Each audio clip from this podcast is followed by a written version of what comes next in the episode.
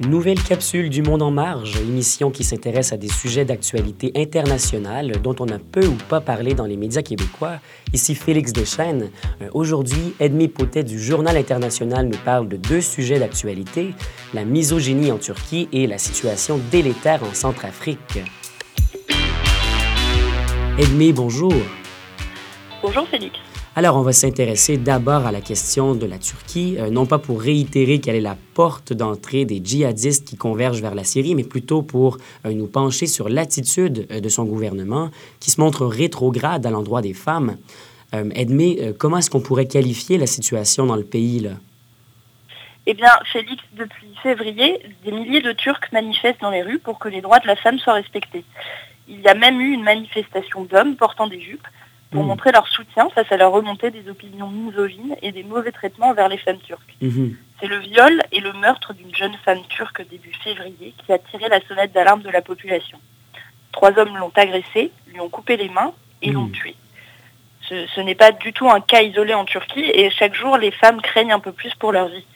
Les meurtres de femmes sont en hausse et 70% d'entre eux sont commis par des membres de la famille. Mais pourtant, la Turquie est reconnue comme étant un pays qui a donné sa place aux femmes assez tôt, là. Oui, tout à fait. Si on regarde l'histoire des droits de la femme en Turquie, on voit qu'ils ont voté le droit de vote pour les femmes en 1934, mhm. soit six ans avant le Québec, et l'année d'après, dix femmes étaient élues députées. Alors même si la culture ottomane, qui considérait la femme comme devant être protégée et dirigée par l'homme, était très ancrée, il y a eu des avancées significatives depuis en faveur de l'égalité des droits. Mhm. Alors, le problème, ça semble être que le premier ministre actuel, Recep Tayyip Erdogan, diffuse une vision dégradante de la femme à travers euh, euh, les discours et les mesures qu'il met en place. On se rappellera d'ailleurs qu'Erdogan avait affirmé en novembre dernier que les femmes ne pourraient jamais être égales aux hommes, que l'islam définissait leur existence par la pure maternité. Exact. Erdogan considère les femmes comme seulement aptes à procréer, ce hmm. qui ne va pas du tout dans le sens de l'égalité des droits. La femme est considérée par le ministère actuel comme un être inférieur à l'homme qui doit être protégé par lui. Hmm. Il y avait un ministère des femmes en Turquie jusqu'en 2011, mais Erdogan l'a renommé ministère de la famille et des politiques sociales. Ça montre bien que la femme n'est vue que par le prisme de sa capacité à donner la vie. Hmm. Le ministre va même plus loin et ne se cache pas du tout de ses opinions. Il a déclaré en 2014 que l'égalité des sexes était contraire à la nature humaine. Et si je me rappelle bien, même, euh, on avait sommé les femmes de ne pas s'esclaffer et rire en public pour qu'elles conservent leur décence en tout temps. Oui, tout à fait. C'est le vice-premier ministre, Bülent Arink, qui avait prodigué ce conseil. Conseil qui s'était ensuite attiré les railleries des femmes sur Twitter. Les femmes turques ne veulent évidemment pas se voir enfermées dans un rôle social unique et ont posté sur les réseaux sociaux des photos d'elles en train de rire aux éclats, comme un pied de nez aux autorités. Mhm. Selon le docteur Seren Belge, Erdogan est le premier politicien turc à promouvoir l'inégalité entre les genres, ce qui est, je cite, inacceptable et contribue à créer un environnement malsain pour la femme. Ces multiples déclarations misogynes créent l'impression qu'il est devenu légitime de promouvoir l'inégalité. Mhm. On dirait même qu'au-delà d'une simple conviction politique, le gouvernement est convaincu euh, fondamentalement que, ben, que, justement, naturellement, la femme, elle est inférieure. Oui, et c'est ça qui est alarmant. Le 4 février dernier, le ministre turc de la Santé a mis l'accent sur la place supposée naturelle de la femme en affirmant la maternité n'est pas une carrière ouverte à tous, c'est une carrière indiscutable et sacrée. On part dans des certitudes biologiques et religieuses sur le rôle de la femme, certitudes qui sont très difficiles de changer. Mhm. Mais le peuple turc, homme comme femme, se bat contre ces valeurs. Le décès de la jeune femme dont je vous parlais plus tôt a fait des remous. Les, femmes ont désobéi à l'imam lors de la procession et ont porté elles-mêmes le cercueil, ah. alors que c'est interdit pour elles normalement. Elles montrent fortement leur besoin d'avoir les mêmes droits que les hommes, droits qui sont bien sûr légitimes mais le gouvernement est répressif et ce à tous les niveaux. Ironie du sort, en plus de ça, c'est la Turquie qui préside actuellement le G20, dont l'un des buts déclarés est de réduire le fossé existant entre les femmes et les hommes, notamment en matière d'emploi. Exact, c'est une ironie là, qui, est délicieuse. Certes, mais espérons que cette ironie ne desserve pas les nombreuses avancées pour l'égalité entre hommes et femmes. Mhm, effectivement. Alors merci Edmé, on se retrouve à la suite de ce court intermède musical.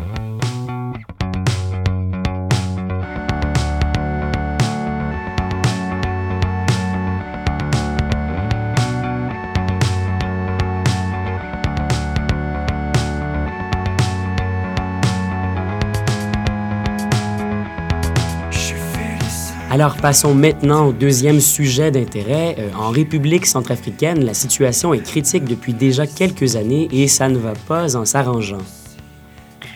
En effet, et c'est peu de le dire. Pour rappel, la Centrafrique a déclaré son indépendance en 1960, mais n'a jamais vraiment réussi à se stabiliser depuis. En 2013, la Seleka, qui est l'alliance de plusieurs partis musulmans, avait renversé le président de l'époque et pris le pouvoir en mettant Michel Djotodia à la tête du gouvernement. Et depuis, c'est le carnage. La. Seleka avait décimé les populations chrétiennes de Centrafrique, chrétiens qui représentent 80% de la population, mais après son démantèlement, les chrétiens ont, monté leur propre milice, pardon, mhm. les anti-Balaka.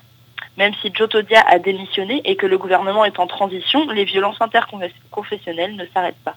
Et si on comprend bien, 80% de chrétiens dans la population, il doit y avoir donc un rapport de force en leur faveur. Au point de vue démographique, oui. La communauté musulmane constitue une minorité en Centrafrique, seulement 10%. C'est pour cette raison que les violences commises à son égard par les anti-Balaka ont été considérées par les Nations Unies et Amnesty International comme un véritable nettoyage ethnique. Mhm.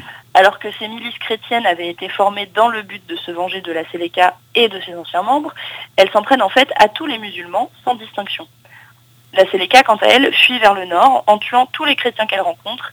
Et à cause de tout ça, 200 000 personnes ont déjà quitté le pays et 100 000 vivent dans un camp de réfugiés. Mhm. Le gouvernement de transition, dont Catherine Samba Panza a pris la tête en janvier 2014, ne réussit pas à endiguer la violence des deux groupes, alors même que la nouvelle présidente est chrétienne. Mais la France a, néanmoins décidé d'envoyer de l'aide au pays. Est-ce que cette aide a porté ses fruits? Absolument pas. La France avait posté 200 soldats en Centrafrique, et ce, dès l'indépendance du pays. Mais ces 200 soldats n'ont absolument rien pu faire pour empêcher le coup d'État de la CDK en 2013. Jotodia avait demandé une aide supplémentaire à la France à ce moment-là, mais malgré le fait qu'il y ait beaucoup de ressortissants français dans le pays, le gouvernement avait refusé d'aider l'ancien président. Et il n'y avait pas que la France. L'Union africaine et les Nations unies avaient créé la MISCA, Mission internationale de soutien à la Centrafrique. Mhm. Sauf que des soldats tchadiens de cette mission ont tué des Centrafricains, donc la population ne les soutient pas et toutes les structures qui leur sont liées ont été décrédibilisées. Ça freine le travail des missions humanitaires sur le terrain. Il y a des vols de matériel médical, des agressions envers les travailleurs humanitaires et la situation reste toujours aussi critique. Alors comment est-ce qu'on peut expliquer cette impuissance des forces déployées sur le terrain? Eh bien, l'embargo sur les armes décrété par les Nations Unies n'a pas été en mesure de faire diminuer les entrées d'armes sur le territoire. Les deux milices arrivent toujours à se procurer des armes, donc la violence continue. Ces deux milices sont puissantes, organisées, et le peu de moyens qu'a le gouvernement ne suffit pas à endiguer cette guerre civile. Et là, même, même la Seleka et l'anti-Balaka souhaiteraient eux-mêmes trouver un accord. Oui, tout à fait. C'est d'elles-mêmes qu'en 2014, elles ont signé un cessez-le-feu qui malheureusement n'a pas mhm. calmé le conflit car le désarmement de chacune des parties n'avait pas du tout été évoqué. Mhm. Alors en 2015, les deux groupes ont rédigé un nouvel accord comprenant cette fois les conditions de désarmement appelé mécanisme de DDR. DDR, c'est-à-dire mécanisme de désarmement, démobilisation et réintégration. Mhm. Ce mécanisme donc prévoyait de réintégrer après un tri rigoureux les combattants des deux camps dans l'armée régulière centrafricaine. Ça aurait été unir ce qui est aujourd'hui divisé et rassembler les opposants en une seule armée qui aurait servi le pays et non pas des groupuscules. Mhm. Et est-ce que ce dernier accord a fonctionné? Eh bien malheureusement non. Mhm. Déjà parce que dans les deux camps, beaucoup ne voulaient pas signer ces accords, donc au sein même des groupes, il y avait des dissensions.